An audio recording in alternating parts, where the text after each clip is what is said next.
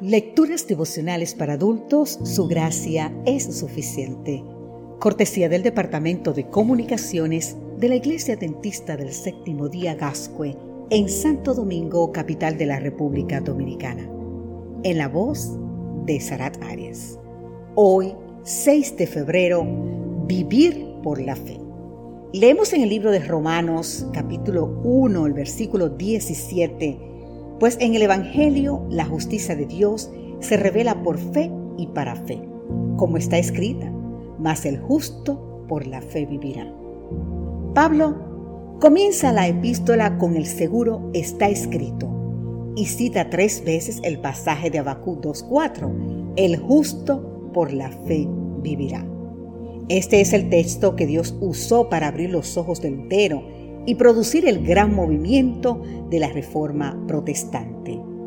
Lutero entendió que no era por sus penitencias, esfuerzos, obras o méritos que podría alcanzar la salvación, pues él, como muchos, pensaba que Dios era justo y obraba justamente al castigar al injusto, hasta que entendió que la justicia de Dios es la capacidad de Dios, por gracia y por su misericordia, de justificar al pecador por medio de la fe. Te invito a leer más en el libro de Efesios, el capítulo 2, exactamente el versículo 8.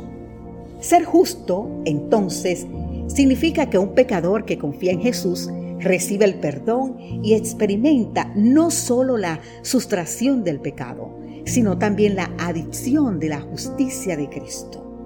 Ya Isaías lo había dicho en su capítulo 53.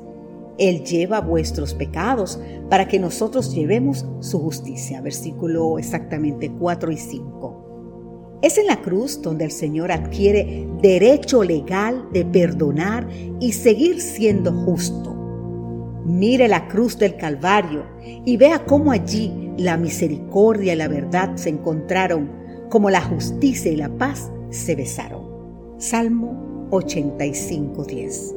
Allí por medio del sacrificio divino, el hombre puede ser reconciliado con Dios. Dios no nos pide previamente buena conducta para salvarnos, nos pide que creamos y que aceptemos por fe el regalo de su gracia y que entonces vivamos agradecidos y comprometidos con tan inmerecido don. La palabra justicia se usa más de 60 veces en romano la justicia de Dios se muestra en el Evangelio, porque en la muerte de Cristo Dios reveló su justicia castigando el pecado. Y en la resurrección de Cristo Dios reveló su justicia poniendo la salvación al alcance del pecador que cree. En la epístola hay más de 45 referencias a la fe. ¿Por qué? La única manera en que el pecador puede llegar a ser justo ante Dios es por medio de la fe. ¿Escuchaste? La única manera en que el pecador puede llegar a ser justo ante Dios es por medio de la fe.